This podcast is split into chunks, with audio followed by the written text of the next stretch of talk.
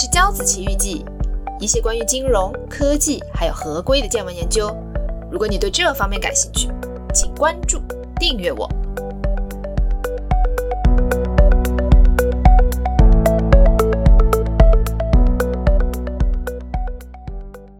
嘿，大家好呀！今天的消息可谓是最近一年来在香港地区关于虚拟资产规管的最重磅的消息了，也就是 SFC 对于虚拟资产交易所出了一个呃比较完整，然后比较有框架的一个规管架构。突然觉得最近都是被 FinTech 这些规管还有 FinTech 的一些内容环绕的感觉。因为我昨天才去香港数码港参加了 CVCF 的一个呃 forum 吧，像是一个讨论。晚上又去了中大的一个讨论会，也是讨论 FinTech 相关的一个内容的。那今天我知道是香港 FinTech Week，呃，一个很很大型的展览交流讨论会是在香港举行的。那我知道的话是，嗯，香港的监管机构，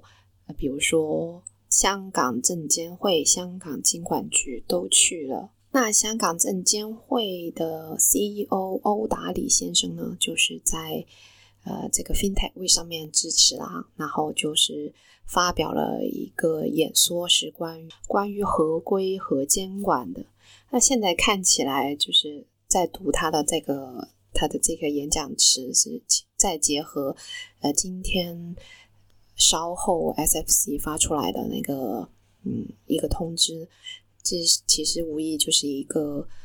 全球可以现在可以说是全球呃这些金融科技监管方面的一个比较重磅的炸弹。我想接下来的分析呢就分为三块来讲，第一方面呢就是。嗯，SFC 对于呃这个 FinTech 还有这些呃交易所呃这些区块链的一些看法，这些虚拟货币的一些看法。第二呢，就是这个监管框架大概是什么样子的。第三呢，就是对于未来的展望，或者是 SFC 对于他们遇到的一些难点、呃痛点的一些想法。首先呢，我们都知道比特币其实是充满问题的。然后，Facebook 最近过去半年也说是要发行一个叫稳定币，叫 Libra 的稳定币。那这些其实各种币种，无论它是不是稳定币，或者是 Bitcoin 本身，它都会产生了非常多的问题。这直接的问题呢，就是这些现行的法律去如何规管这些人工智能？自动化还有深度的机器学习，许多监管机构或者说规则制定者，他们担忧的就是说，这些嗯金融服务其实现在很多是被一些大数据或者是说 big tech company 这些 big tech 的公司掌握在手上面的，也是实际上由他们去运行的。那么，譬如像数据隐私这种问题，就从而就衍生出来了。最后，这些问题都会被归类为一个终极的问题，就是说，当我们认识到做出决策的这些决策者并不是一个自然人，而是机器的时候，我们去如何去做这个金融规管？目前，香港证监会用的方法就是。说的是 same business, same risks, same rules，就是只要是同样的业务、同样的风险，就用同样的方法、同样的规则去规管它。目前市面上所有的啊，比如说 crypto coins 啊，一些 digital tokens，一些数码的货币，一些虚拟的货币，还有就是你想要做 ICO 首次。代币发行，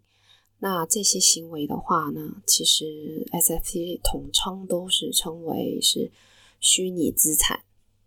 无论你是想做代币发行也好，你想做这些币的交易也好，只要你做的这些事情是跟证券或者是期货这两个性质相关的，那么就要受到 SFC 的规管。之前，呃，运行交易所的话，过去一年运行交易所，哪怕你是运行跟证券和呃这个期货相关的一些资产，做一些跟这方面有关的一些业务，那其实，呃，也是暂时是不受到监管的。但是在今天之后呢，如果你要运行交易所，运行的呢又是跟嗯证券和期货相关的一些资产，或是做出一些这方面的一些行为的话，那你都是要受到香港证监会的监管的。比如说，嗯，比特币好了，比特币本身并不属于证券或者是期货。它并没有这方面的性质，所以其实你运营比特币或者是交易比特币，在香港呢是不受到香港证监会的监管的。然而，如果你要运行的是呃比特币的期货 （Bitcoin Futures），其实现在呃在很多美国的一些大型的交易所里面都是在做这件事情的，在做比特币的期货。那么，如果你要做这件事情的话呢？那在香港，而且你客户里面有香港人啊，那么你在香港是要受到香港证监会的监管。最近一年呢，其实也有很多传统的一些金融公司，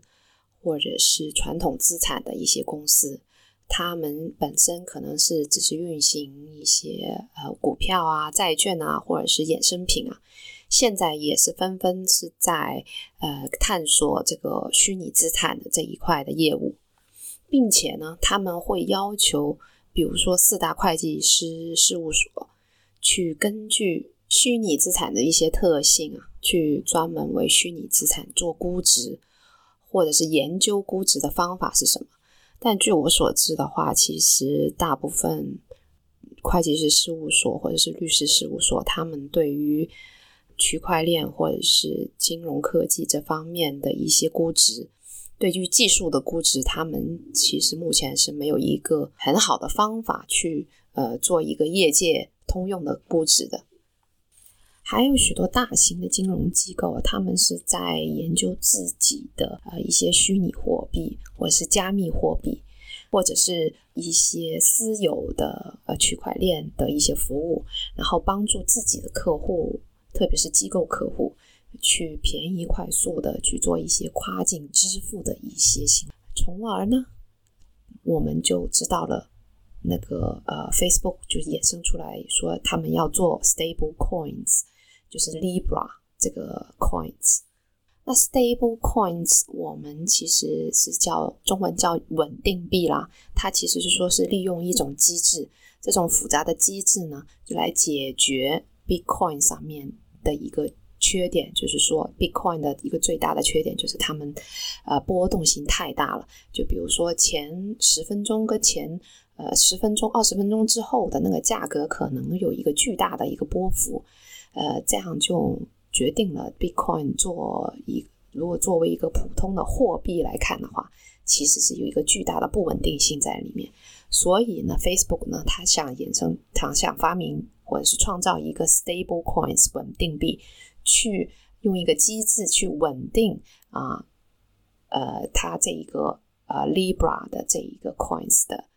啊呃这个价值就不会产生一个剧烈的波动。那这一个呃稳定的机制是什么呢？可能就比如说跟一个法币呃联系在一起呢，或者是说跟一系列商品或者是一篮子的虚拟货币呃联系在一起啦。反正他们的这一个白白皮书，或者说在他们的设想是大概是这样子的。虽然是说稳定啊，但是也不是说像我们普通货币那么的百分之百稳定，就没有那么稳定。但是啊，Facebook 提出来 Libra 这一个设想呢，其实是引起了全球监管机构、监管人员的注意。他们说出了。很多风险在里面，当然也有很多机会。就是说，虚拟资产的这些呃机会和风险其实都非常大的。那主要是从两个维度上来看。第一个呢，就是说，它如果要产生这个稳定币的话，里面有非常多的问题，譬如说啊，内部数据隐私的问题啦，金融稳定性的问题啦，竞争的问题啦，反洗钱啊、消费者和投资者的那些保护的问题了，有很多啊这样子的问题，就是呃，它需要全球的监管机构、全球的监管人员去做一个合作啊，是这这种合作是前所未有的合作。你知道，每一个地区、每一个国家，它的那个监管还有法律都是其实是不一样的。那这种稳定币如果产生出来，或者是要创造出来的话，它要求它有一个前提，就是说，嗯，他要他需要这样子的监管方面的一些合作。第二就是呢，哪怕万一某一个国家或某个地区出了一个这样子的呃稳定币出来，这些最新的科技一定。从而会衍生出来一个问题，就是监管套利的问题。就是你知道，全球一定是法规是每个国家每个地区的法规是不一样的。那有一些地方监管的严，有些地方监管的松，有些就根本就没有监管。那他们一定会去找一个没有监管或者是监管非常松的情的的一个国家啊，在保证自己呃风险啊呃收益啊都是。呃，比较好的情况下去找一个呃监管最少的一个国家，对吧？而且呢，最重要的问题就是这些自由流动的 stable coin 这些稳定币，因为它是虚拟货币，而且流通非常的迅速，监管又比较少，那所以呢，即便它是落地是在一个呃某一个国家，但是它其实是可以迅速的流通到其他的国家。啊，其他的呃呃不同的法律制度的国家里面，对那些比如说，即便他们是不允许 stable coin 存在的这些国家，其实也是有影响的。这种类型的货币啊，或者这种类型的技术或者是 coin 引起的呢，它是非常基础基层的一些问题，而且这些问题是非常新颖的、全球化的。而且是涉及到一些巨大大型机构的呃一些问题，比如说全球的央行要怎么去做，呃，全球的法规制定者、政府啊，或者是其他的监管机构要去怎么去做这件事情？他们是真的能强强联合在一起去解决这个问题吗？还是说他们可能会各自为政，或者是引起中间的一些呃误解，或者是呃一些恐慌这样？那在香港呢，虽然说是弹丸之地，但是对于金融机构，我们知道是分为两块来监管的，就是只要涉及到银行的话，是金管局；涉及到银行啊、外汇啊这些，一般是金管局来做监管。那么，如果是涉及到券商啊、普通的一些呃一些衍生货、衍衍生的产品啊，那实际上是。啊，证券期货这方面，其实就是香港的证监会来监管的。那对于金管局他们迫在眉睫的问题呢，就是说，呃，对于虚拟呃银行到底是怎么样去做监管？虽然他们牌照已经是发了好多张了，嗯，应该至少也有七八张、八九张了吧，但是。呃，他们到底是去怎么样去做监管的呢？这是留给金管局的问题。那我们我们今天其实主要是讨论呃，香港证监会，也就是监管香港证券和期货公司呃机构的呃这一个监管机构，他们对于交易所，就是我们所说的交易所了，就是运营这些虚拟资产的呃运营的一个平台去做的一个呃监管，到底是怎么样子的？那过去一年呢，许多在香港落地的交易所，其实他们是处于并没有太多监管，或者说属于灰色的地带。虽然二零一八年十一月，香港呃证监会是出了一个指引，是说啊，对于呃呃这个虚拟。货币虚拟资产交易所，呃，我们有一个态度，或者是说我们呃想要怎么样做，但是并没有一个 license，有一个牌照，或者是说一个具体的框架去做啊这方面的监管。他们在过去一年呢，其实是跟许多大型的交易所。啊，就是了解这个情况，到底他们的运行机制是什么样子的？到底是什么地方是值得他们监管的？他们是在做这方面的一个类似 research，呃，研究啊，学习啊，了解啊，呃，这样子。那其实当时我也是有幸，就是跟了一个当时呃在美国的呃一个比较大型的交易所的负责人、负责人员吧，上过 SFC 去了解，嗯，他们的一些想法，就是互相交流一下。我是有幸参加在里面。过去一年呢，呃，香港证监会主要就是针对的是说在。虚拟资产管理，也就是说，如果你想做虚拟资产的基金啊，或者是说想做虚拟资产基金分销这两块，对这两块的监管是呃比较着重的。那终于呢，我们等了一年，快一年吧，就是出了对于虚拟资产交易所呃这方面的监管。那我们接下来就说一下，就是说这个框架大概是什么样子的。首先呢，就是呃，香港证监会对于一个安全的托管人啊，这一点是非常的着重的，也认为是一个非常主要的问题。也就是说，这些虚拟的资产到底是放在哪里，托管给谁，有一个第三方的托管人，这是一个比较重要的问题。而且呢，呃。认为是交易规则是非常容易被操控的，也就是市场操控的问题是非常的严重。那么，嗯，还有呢，就是说交易者他们在做交易的一些平台也并不是说呃是受规管的平台，而是说其实就是一个网上一个简单的一些嗯交易场所交易的一些平台。最后呢，就是说它其实是匿名的。也那那也就是说，呃，如果做后期的合规，比如说呃 KYC 啊，就是 Know Your Client 啊，啊反洗钱啊，嗯，然后反恐啊，反恐怖分子的一些呃反洗钱这方面的一些行为控制的话，其实是有难度的。那针对这些问题呢，其实他们的这个监管框架呢，就是嗯囊括了刚才我说到的。比如说，你需要要一定要有一个很安全的一个第三方托管人，然后你的 KYC 和呃 AML 就是反洗钱啊这方面要做得很好，嗯，还有呢，就是说你去如何去控制这一个呃市场操控的一些行为，嗯，甚至甚至呢，就是说出现了很多是传统金融机构。不会出现的一些要求，比如说你对于那个呃热钱包和冷钱包如何控制啊？你对分叉这个呃的问题如何控制啊？还有就是你如果要做空投的话，就是我们所说的 airdrop，就是空投一些糖果啊这些，这些到底是如何做？如何规管啊？这些都需都是在这一个监管的呃这个框架里面的。然后就是你对客户的保护，还有对于客户资料的一些收集，你呃这方面到底是怎么做的？在这个监管架构里面的交易所都必须上保险，也就是说，万一你的这些虚拟资产、这些客户的虚拟资产啊被偷了、被黑客偷了，或者是盗了的话，那你是要有一份保险啊来做对冲的。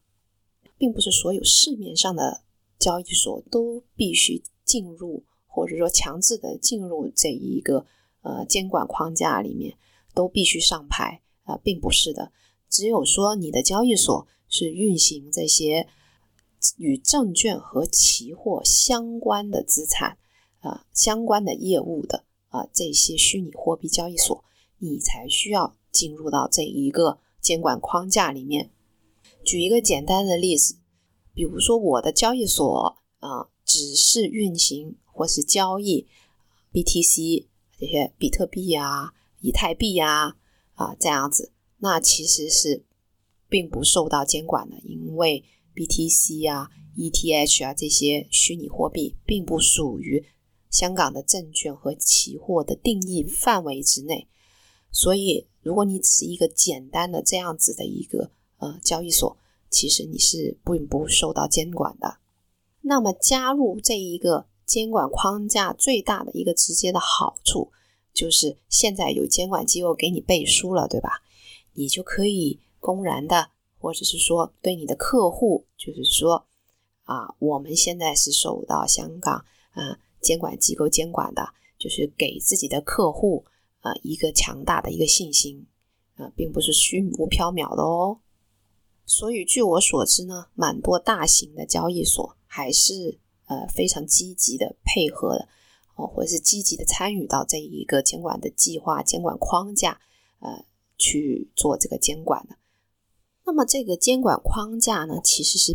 嗯基于传统金融啊监管框架衍生出来的一个监管框架，所以它一定是有局限性的，也一定是会有漏洞的，并且呢，它和现在比如说对于股票啊、基金啊啊这些呃监管呢，传统金融工具呃金融资产的一些监管，其实是有差别的，嗯，比如说在披露方面。啊，对于这些呃虚拟资产的交交易所啊，它的披露方面呢就没有呃这些传统的基金或者股票呃来的严格。那么，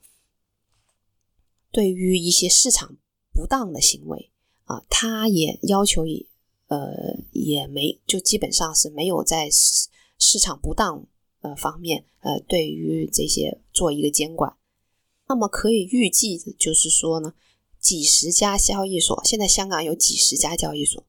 一定是有一部分是不愿意参与到这一个呃计划里面，不愿意拿牌的。那肯定也是会有很多是愿意积极拿牌的。那不愿意拿牌的，无非也就是觉得，呃，SFC 这个申请流程比较麻烦啊，拿牌有一定的费用，那这些费用呢，他们并不想出啊，他们宁愿就是。呃，保持一个不要监管，然后不做这方面业务的一个状态。最后就总结一下吧。其实监管的难题就是，特别是对于 SFC 这些监管机构的难题呢，就是说，它如何去维持一个传统金融世界一些传在传统金融世界里面的金融机构的监管呃要求，跟这些新用利用新技术、新科技。产生的一些新的呃资产呃金融资产呃去中间这两个世界的一些监管去做一个延续去做一个一致呃要求一致，因为你都监管它嘛，就是你不能呃一碗水都端不平，或者是差距非常的大的话，呃这样子就不能保持一个一致性，呃这样虽然都说是金融产品，那中间有一个巨大的差别，呃其实也是不行的。还有呢，就是估值方面的问题。许多金融资产它是有内在价值，